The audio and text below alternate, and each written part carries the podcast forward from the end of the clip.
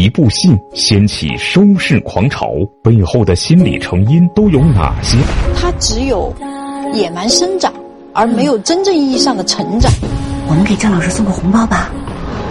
看剧情说心理，给你不一样的拉片体验。田雨岚这个角色，我作为一个男性观众，他其实获得了我很很多的尊重。心理访谈：野蛮生长的田雨岚，马上播出。您好，您现在收看的是《心理访谈》，我是主持人阿果。上期呢，我们围绕影视剧《小舍得》当中的田雨岚啊，谈了很多相关的一些为人处事啊、性格特质啊，就发现，哎呦。它像一个镜子，照见了我们很多人。我们很多人好像或多或少都有些这方面的特点。我们为什么会成为这样的人呢？今天我们再继续聊啊！为大家介绍我们两位嘉宾，这位是我们心理专家马勇，你好。阿国老师好，大家好。这是我们的老朋友张春蔚，你好，春蔚。阿国好，大家好。人在屋檐下，我又不傻，放心吧。放心吧，既然低头，我就低到位。低到尘土里去，让他挑不出错来。为了我儿子，我无所谓。为了我儿子，我什么都愿意。这部剧你可以忘记所有人，你忘不了田雨岚。对，我觉得田雨岚最大的问题是什么？就她在家里面哈，嗯，她只有野蛮生长。而没有真正意义上的成长。嗯，就这个成长是什么？因为我们说好的婚姻是什么？彼此成就，碰到更好的自己。但是你就会发现，这个更好是在婚前，嗯，或者是在结婚的刚开始。就是越到后面，你会看到的问题越多。只是因为熟悉，我们彼此容忍。对，哎，我觉得春伟说这个特别好。他是野蛮生长，但是并没有很好的成长。其实田雨岚这个角色，在绝大多数观众的眼睛里面，他有这样几个缺点啊：狡猾。浅薄，嗯，焦虑，嗯，还有就是市民气，是有事有事有人，没事没人，就像她的婆婆说的小门小户是吧？嗯嗯嗯。这当然这个话有歧视了。嗯。但是田雨岚这个角色，我作为一个男性观众，她其实获得了我很很多的尊重。哦。真的。嗯。你想想，她母亲是一个不善于表达自己真实情感的人，所以在爱情当中非常的被动。嗯。田雨岚不是这样的。如果田雨岚但凡再多一点点坏心思，她说妈。你这样做的很好，你就把这个老头啊哄得开开心心的。你最好在哄的时候呢，你再把他那个房、把他那个财产再盘一盘，到时候就是咱俩的了。嗯。如果他怂恿他的母亲顺从、奴颜卑膝的去图着一些现实的目标，他又是个什么样的人呢？嗯。如果他在自己的公公婆婆面前随便怎么样都曲意逢迎。那才是真正的被生活打败了，那才真正的叫人穷志又短。嗯，我看到的田雨岚就是一个对生活不服输的人。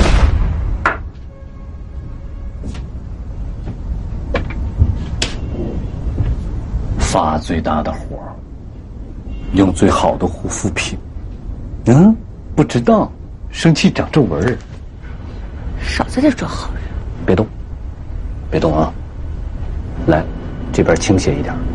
眼神再带一点点杀气，影视剧当中出现这种脸，基本都是大女主要开始黑化逆袭了。哎，我再给你画个眼线啊，哎呀，画个烟熏妆。你 笑了笑了笑了啊，哎笑了笑了就不生气了啊。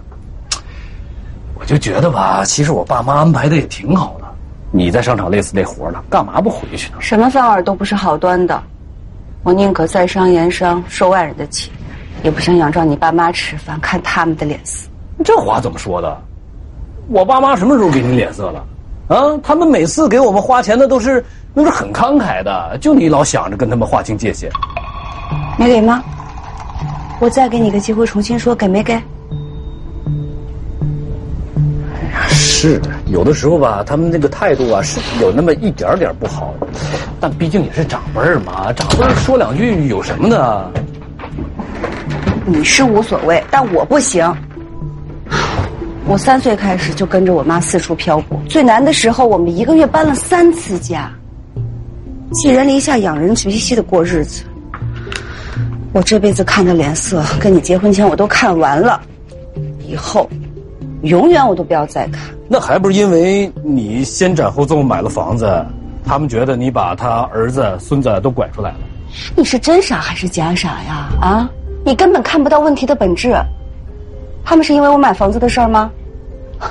这么多年了，他们明里暗里、话里话外的看不上我妈，处处控制我们的生活，恨不得让我跟我亲妈断绝关系。吃人的嘴软，拿人的手短。如果我连自己独立挣钱的工作都没有了，真要看他们生活，我以后头还抬得起来吗？我啊，不说不说，你给打住，越说越上纲上线。知道你要强，知道你能干，行了吧？第一次在商场见你的时候就知道，那么小只扛那么大个箱子，跟个怪力萝莉似的。唉，我这辈子吃的苦，一天都吃不了。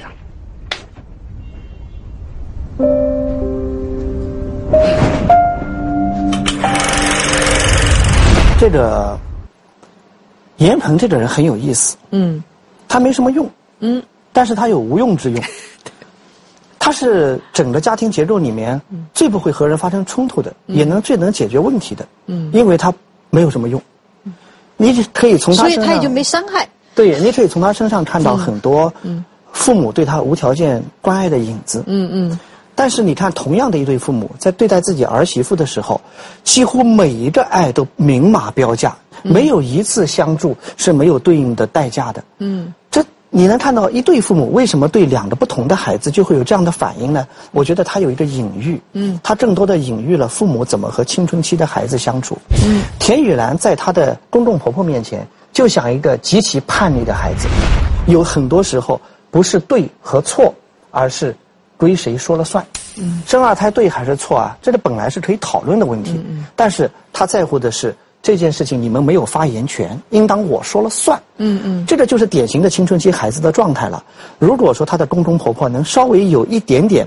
曾经在自己的儿子青春期叛逆的时候有过一点经验的话，就会知道，这个时候更多的让渡权利、免谈对错，这个小儿媳妇会很好的投进公公婆婆的怀抱，因为她是几乎没有爸爸和妈妈的。对，有很多。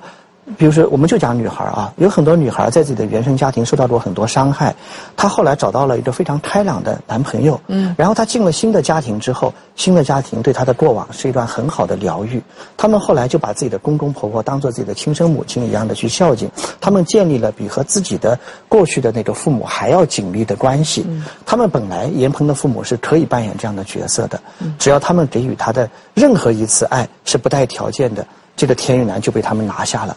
特别是在那个买房子的时候借钱的那个过程中，父母是孩子的监护人。我儿子教育的问题，就交给我这个当妈的吧。您二老就不用太操心了。哈，这话我就不爱听了。用人朝前，不用人朝后。当初求着我捐课桌椅的时候，话不这么说的。爸，你怎么也？子悠从小到大，吃穿用度、教育、医疗，哪桩不是我们老的出的钱的？现在说不劳我们操心了，爸，我不是这个意思。别忘了，他姓严，是严家的长孙，所以我们该管的管了，该出的出。这个理儿说到哪里，我们都在理上。吃我们用我们的，一扭头就翻脸不认人。不是你没完了是吧？让你妈把话说完。说说说，你说。话说的硬没用，腰杆子硬才是有用。你以为你搬出来单住了，啊，自强自立，自立门庭了，这房子每个月的贷款，如果不是我们按你名义的贴你，你供得起吗？怪你儿子没出息。我有时候真的不知道，我究竟是嫁给了严鹏，还是嫁给你们全家了？哎呀，婆婆，婆婆，我心脏不舒服。那这是啊！你妈自打知道了这事儿，血压一直就没下来。你扶他躺一会儿啊！你回来你！就是这对父母算计的太深了，每一次都是明码标价，这和田雨岚的做法如出一辙。嗯，所以他们没有办法改变田雨岚。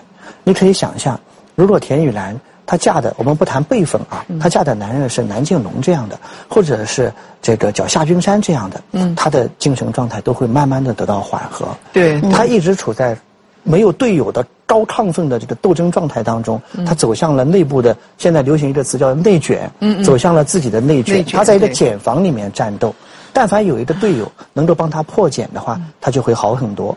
他如果有一个有力量的丈夫的支撑，甚至他如果当下就转变，不把力量使在自己的儿子身上，而是使在老公身上，嗯，她迫使她的老公因为对她的爱而付出一些对家庭有责任的行为的话，她有这么一个小小的靠山的话，她的精神状态能得到很好的缓解。嗯，自己对于原生态的家庭实际上是残缺的。对。然后呢，自己有了一个家，但她又觉得这个家并没有立起来，她的这个。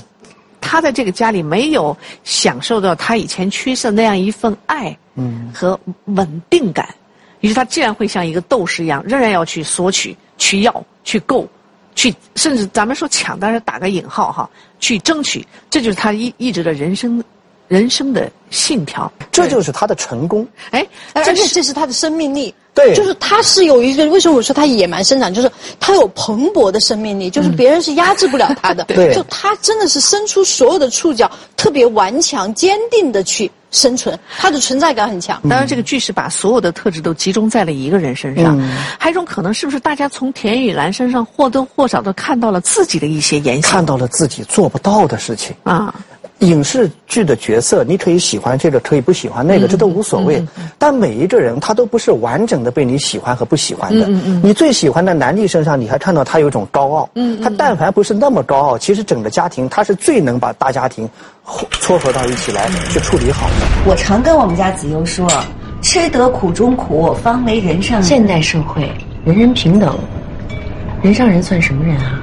这本身就充满了封建官本位色彩。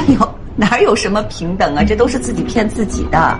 人往高处走，水往低处流。所以啊，这孩子的学习千万不要放松。你现在心疼他，就等于将来害了他。没办法，我们家就不想让孩子那么辛苦。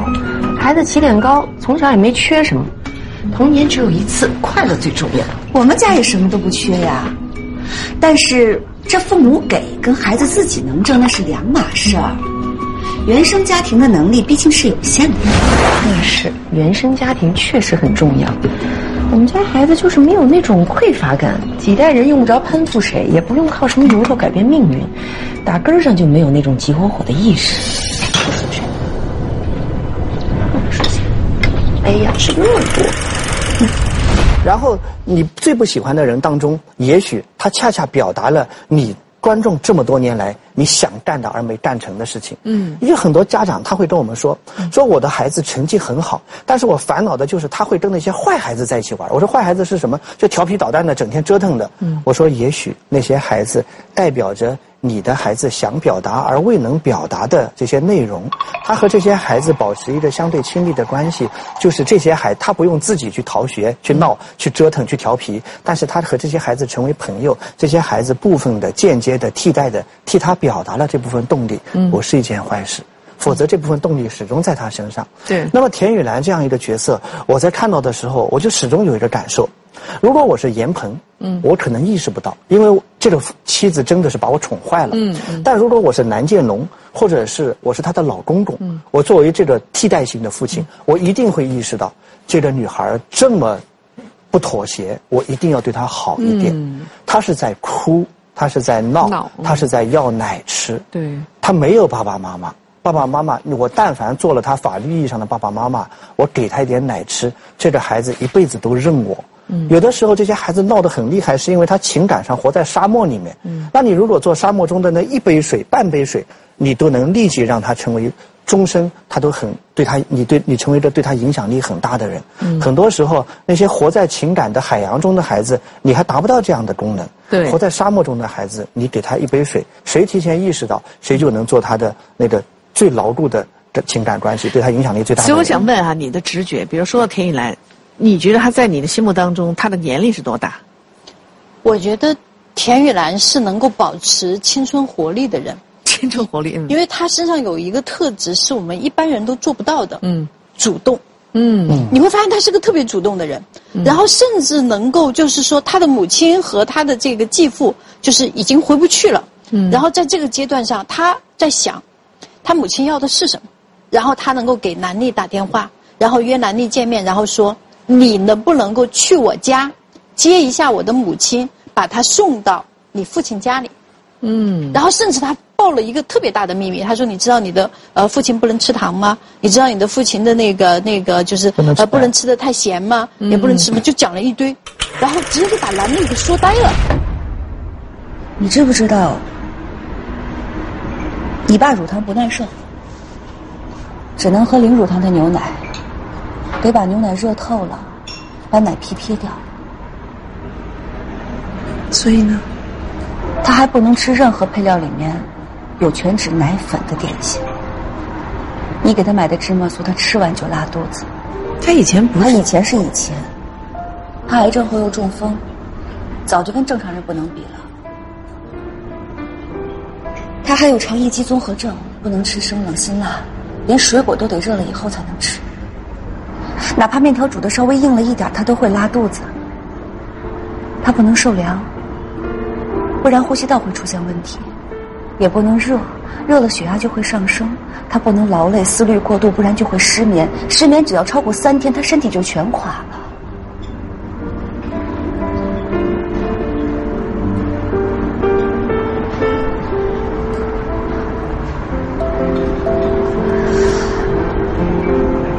就算当初我妈千错万错，可是这么多年来。你每次看到你爸，他都是红光满面的。那是我妈像照顾婴儿一样百般呵护出来的，否则你早就没有爸爸了。你妈就算再恨，还能恨个死人吗？得饶人处且饶人，这么些年，功过还不能相抵吗？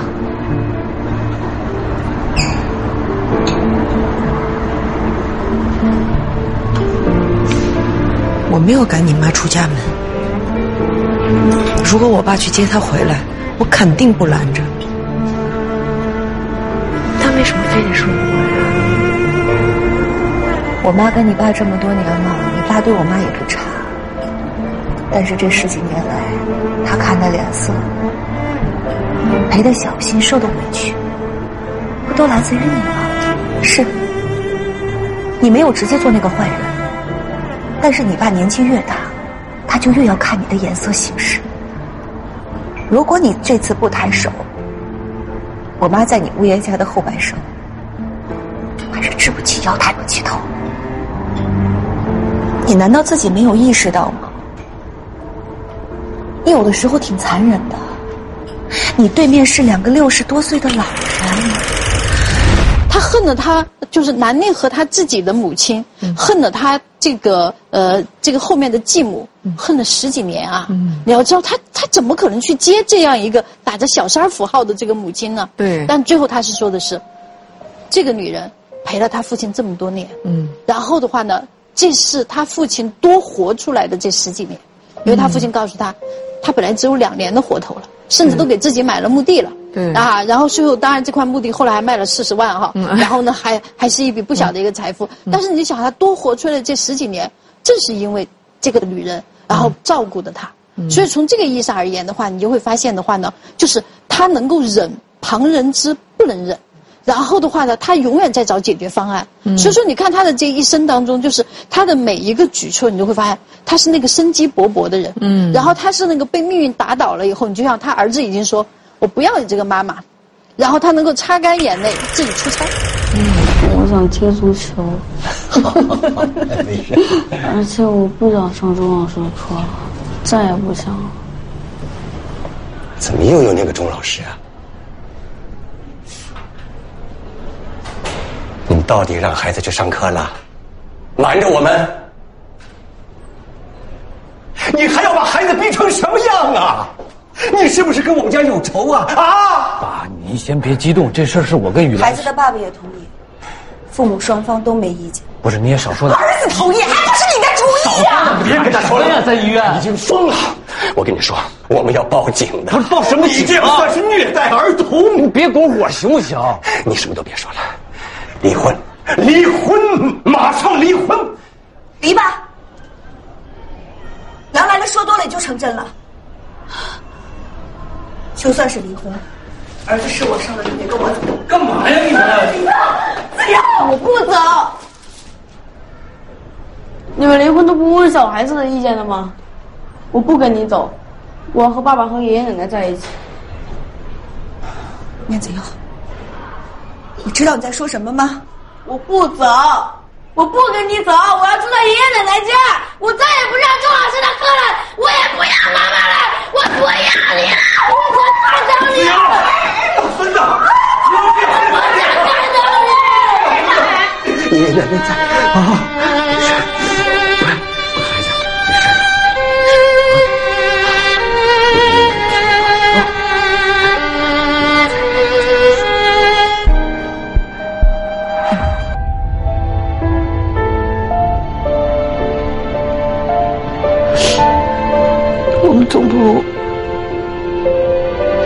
就会有一个培训，之前领导总让我去，我就是放心不下子悠，我得照顾他。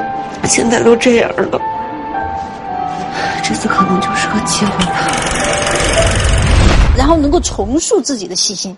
所以说，你就会发现，就是为什么说他有个野蛮生长，就他有蓬勃的生命力。所以说，他的心理年龄和他的这个外在的年龄，他是不服老的一帮人。嗯嗯。然后呢，他也是不服输的一帮人。嗯。所以你在他身上，我就说的是，他不管有这样或者那样的一些原生的问题，但他有一点，主动二字，他们做的很强。对，我就发现哈，我发现人是这样的，很奇怪，就是有些人，呃，你去追溯他的原生态的经历，其实很很曲折。真的是很曲折。所以说，如果要是换一个人的话，这个人可能是或者反社会人格，啊，甚至可能去去杀人放火、干坏事儿都有可能。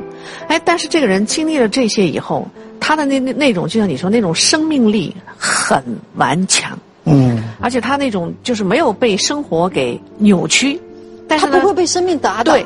但也不会被打倒，但是他好像一直在很艰难的，就是在往前爬。就他那种毅力，让我看，我说，哎呀，如果他要是遇到一个好的家庭，要是遇到一个对待父母善待他的父母，那这个生命就太，太旺盛。但是恰好就因为他的这个特点。所以他是什么？他不能够帮着别人成长，所以别人就不能够跟他相互成长。所以就是在早期，你看他可以让他的儿子很优秀，但是当他儿子真正成长的时候，就开始反弹。所以他最大的问题是什么？他不能够彼此成就，所以他只能独善其身。嗯，所以这部剧啊，其实往正生的说，嗯，他告诉我们，嗯。一切的矛盾都来自生命的有限性。嗯，田雨岚一定是想让子悠踢球的，嗯一定是想让子悠去玩那些昆虫的。嗯，只要时间是无限的，生命是无限的，在有限的时间之内，嗯，他怎么选择才说明他的人生的方向。嗯，这个剧就是因为子悠这样的这些孩子教育的焦虑，完全塞满了田雨岚所有的大脑空间和所有的日常生活时间。嗯，你假设没有这个孩子。嗯，夫妻俩呢就是丁克家族，嗯，或者夫妻俩呢就是尚未生子，嗯，这个时候田雨岚一定会把注意力转移到对严鹏的不满意上，对，这个时候他会可能会用各种各样的方法，或者至少是呃他软的硬的用一些方法去促进严鹏的转变，此时此刻他们将获得更好的幸福，嗯，就是让这个丈夫更快的懂得负起责任来，承担家庭责任，夫妻双方更平等的去交流和相处，这个时候。再有了孩子，可能会更好一些。就他的这个着力点，他总要附着在一段关系当中，是吧？对。或者是孩子，或者夫妻，对，甚至跟老人都有可能。我感觉田雨岚这个人，就是有了那些经历，蛮拧、较劲，跟所有人的那种不和解，或者说那种呃冲突，其实内心深处都是跟自己过不去。我不知道你有没有这种感觉？因为我们经常说“该有皆有，不如该无皆无”。但是当我们说退一步到说“该无皆无”的时候，就这个时候你会想的是：哎呀，病痛远离我，什么什么东西远离我，什么东西？就你看那个率先一步往后退的人，其实是什么？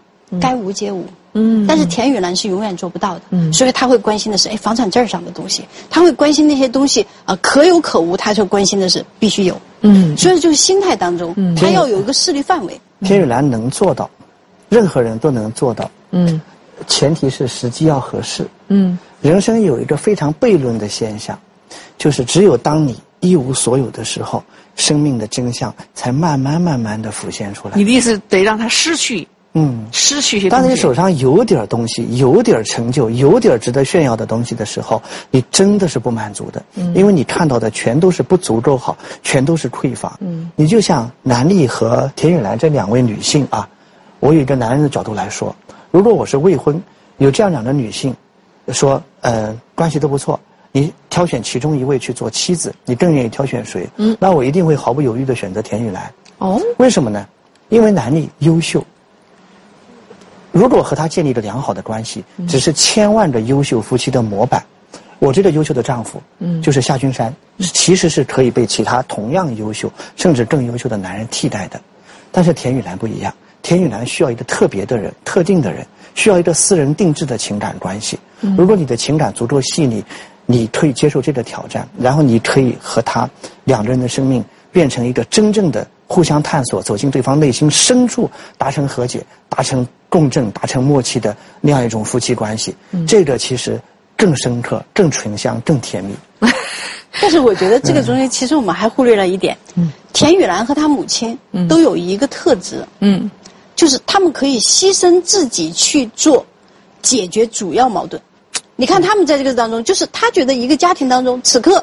对吧？孩子是主要矛盾，嗯，对吧？然后呢，此刻，哎，然后读这个好的小学，呃，好的初中，哎，是我未来的一个主要矛盾。他们擅长解决一般人难以启齿、不容易做到的主要矛盾，迅速的达成自己的意愿。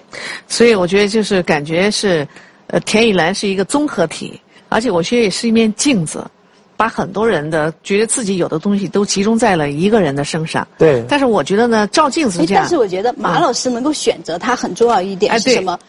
我是觉得田雨岚身上有着我们所说的市井生活气，她有锅气。嗯。啊，她鲜活，她灵动，她自己打不倒，然后她可以自给自足，然后她可以不断的自己给自己鼓劲儿，你知道吧？就这样的一个女性，我就觉得，就你跟她在一起，就是。相当于齿轮不用加油啊！但是我看到另一面，你知道吗？一方面说明马老师是一个挑战性的心理专家。你要挑战心理心理专家，一看这种女人是吧？有有有战斗气，对吧？然后也有活力，而且还可调教。哎，被他一调教，没准人家就把人家那些刺儿啊给拔掉了，但是那种活力呢给保留了，没准还生活的挺好。就是田雨岚碰到了。马勇老师，嗯，就是能够碰到更好的一百分甚至 一百二十分的田雨岚。我是觉得南丽这样的女人，任何一个普通的好好男人，都能满足她，哦，不会走太深。哦，夫妻俩可能就是就像夏君山和南丽，他们其实他们的交往很亲密，但是嗯，没有生活的酸涩，没有那种深层的痛苦，没有大起大落。所以也许他们呃携手到老。呃百年之后啊，嗯，这个相交的层次都不是特别深，但是他们很幸福。那生活不就是这样啊？你要是戏剧、影视，你需要酸涩，需要痛苦。像男生活就是，哎，但是你看，兰丽她的母亲也是那么落差的婚姻，嗯，对吧？然后就是，其实就是兰丽没有碰到那种大落差的婚姻。但是像田雨岚这样的，你是没遇到，嗯，你但凡遇到了，你就会觉得兰丽那样的人有的是人照顾。田雨岚这个人，我要好好照顾他。哦，因为这真的不是一般人能照顾好的。我发现他把你内心的那种，嗯，你的你的父父亲父亲的那种爱，各种和勾起来了。心理学家看到了田雨岚缺爱，你看没有？我们刚才完成了一个测试。就是每个人都有心灵的地下室。嗯嗯。南丽是这样一个人，你不陪伴他走进他的地下室，一辈子都能过好。啊。所以他的地下室是一辈子没有必要打开的。嗯。但是田雨岚是这样一个人，你必须陪他走进他的地下室，你才能跟他把这辈子过好。哪怕你就只图着过好，你都要进入过他的地下室。所以这夫妻两个一要么就很糟糕，做不好。对。一旦做好了之后，两个人真的是十指相扣，心灵相贴，就再无他人可以替代了。你刚才倒说了个点，你说好的婚姻是可以疗愈人的哈。对。比如说像田雨岚这样的人，嗯，他已经形成这样一种性格、为人特质，你让他改变很难。但是，是不是你觉得对他们来说，其实真是找到一个好的伴侣，又有一个很能疗愈他的婚姻是非常重要。那在现实生活当中，他就不应该找现在的老公这样的人，他应该找什么样的人就会好？他的呃，我我我可以回答这个问题，他的改变不难啊。因为他根本就不是那种别人想要改变他，然后他不断的推开、不断的拒绝帮助的人。他的所有的行为，特别是那些让你们让大家觉得有点作，嗯，不可理喻，嗯，有点不正常的那些行为，嗯，是呐喊，是求救行为。哦，一个人自己在对外用各种行动在寻求，在呐喊，这个时候你去帮他，他还会抗拒吗？前提条件是这种帮助不是普通的指出他的缺点，因为他是潜意识层面带有移情反应的缺点。对，所以你没有办法说让他知错之后立即改错。在意识意识层面，行动改善对他而言是没有意义的。嗯，你们刚才所说的那个，就是每当他看到自己的老公，或者说一件事情爆炸了之后，他总是会想到过往他的父母，这叫移情反应。对对，就是我们把眼前这个人当成了我过往成长经历当中的某一个对我带来创伤性体验的人。嗯，这个首先能改善他的肯定是心理治疗师。嗯，但是一个好的感情，一个好的夫妻关系。比心理治治疗师能更好的疗愈他，嗯不是去告诉他你错在哪儿，你别怎么样，你别那样，而是说，我看到了你的呐喊，我听到了你的愿望，你知道吗？今天你做的这个事儿，一大张桌子吃饭，大家都觉得你不对，老公不是这样看的，老公觉得，这是你特别让人心疼的地方，这是你也控制不了的。用我的话翻译一下说，就是你今天这个行为，其实是想告诉所有人，我想怎么被别人对待。你放心，老公以后就会慢慢的用你想要的这些方法来给你这样的对待。那听你这么一说，我觉得田雨岚在你心目当中，还完全是一个小女孩的样子。呃，是的，几多？而且是一个很让人心疼的小女孩。几岁？呃，十六七岁吧。十六七岁。对。其实就是说，给人的感觉完全是一个十六七岁正处于青春期的对这样一个小女孩。但是她带孩子哪是带孩子？对。她带孩子就是在考试啊。对。她带孩子田雨岚处在的是什么呢？就是她住进了兰丽的家里面，嗯，但是呢，南丽的房间始终保留着谁也不能进去。嗯，然后她在旁边另外一间更小的房间里面，她又看得到南丽拥有着，即使已经离家，但是南丽的那个房间一直都在。嗯，她已经住进了南家，然后她的后面有保障，就是她未来读大学啊，还有什么都有保障。但是南丽的房间一直在。我妈跟南叔结婚以后，我们搬到了南叔家住。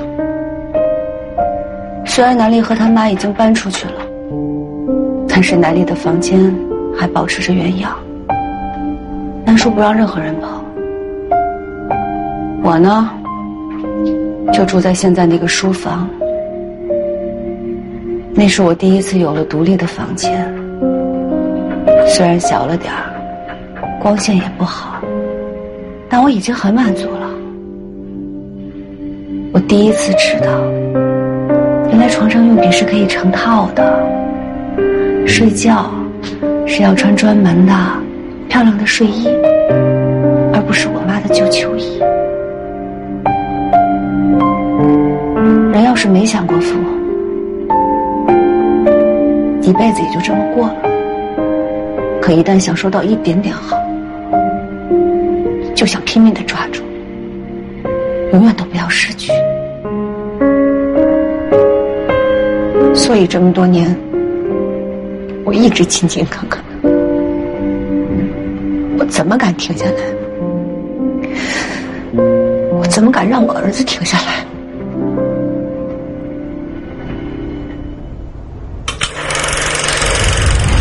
所以我就说。他停留在那个高考的那个空间当中，就是他又看得到可能性，然后又知道差距，还在那个地方无法进入到那个门槛。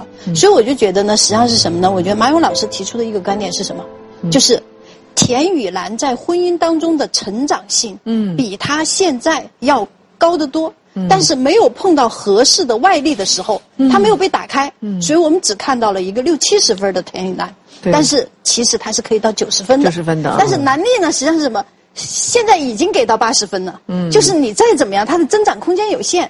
但是你像现在我们看到的，就是这个田雨岚，其实就是一个及格分啊。对对。所以他最好的东西没出来。这就是他在剧中的人格。对。你像那个蒋欣，就是一直叫，永远是叫，等着天下雨的苦巴巴的。然后那个南丽就是。意思就是 不屑的那感觉，什么都是。然后那个那个李佳航就是，哎呦，老婆老婆，永远是在哄别人那个，这是萨提尔的雕塑嘛，就是永远是嗯老婆。然后那夏君山，这有什么呀？就是那种。也是很淡定的那种表情。每个人其实他们在剧中的主要的表情，都体现了萨提亚所说的家庭治疗当中的雕塑形象。让他们每个人把这个雕塑做一下，其实大家互相看看都能明白。所以刚才你们俩在聊的时候，我脑子就浮现出了一个一个小女孩，对吧？她其实并没有长大，但是她戴着面具必须长大，是吧？她成了别人的妻子，又成了别人的母亲，而且她想学着。像大人一样去应付各种问题，嗯，但是因为年龄的小，其实有些东西他是难于应付的，他会用一种叛逆的方式，啊，非理性的方式去处处理，所以就。就各种故障百出哈。嗯，如果我们其实一开始说了他的这个问题，哎，也说了他的特点，也说了他让人心疼的地方。